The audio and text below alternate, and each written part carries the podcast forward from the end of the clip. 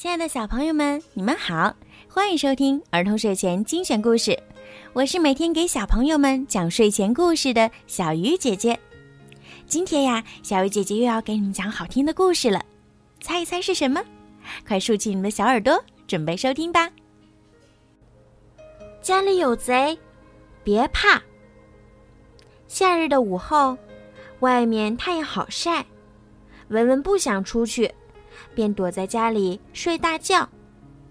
可是，睡着睡着，文文朦胧间听到一阵奇怪的声音。声音好像是从客厅传过来的，沙沙，沙沙。这下，文文睡不着了，连忙坐起来，竖起耳朵仔细听。声音还在不断的传来。文文吓得满头冒汗，心里不由自主的冒出一个想法：有小偷。文文从床上慢慢下来，轻轻的走到卧室门口，打开一条门缝往外看去。不好，真的是小偷！文文心里一惊，嗯，怎么办呢？文文有点不知所措。爸爸妈妈都去外婆家了，下午才回来。嗯，这个小偷会不会进卧室来呢？会不会把我绑起来呢？他越想越害怕。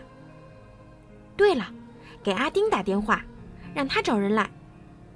文文锁好门，悄悄地拿起电话，拨通了阿丁家的电话号码。小朋友们。如果觉察家里有小偷，先要确认他有没有进自己的房间。如果没有，你可以打开灯，假装和父母大声说话，把小偷吓走。不要贸然抓贼，要注意保护自己，一定不要冲出去抓贼，以免发生危险。这时你能做的就是及时打电话报警，幺幺零。如果没法打电话，你可以把绳子系在重物上，然后从窗户扔下去，敲打楼下邻居的窗户，引起他们的注意。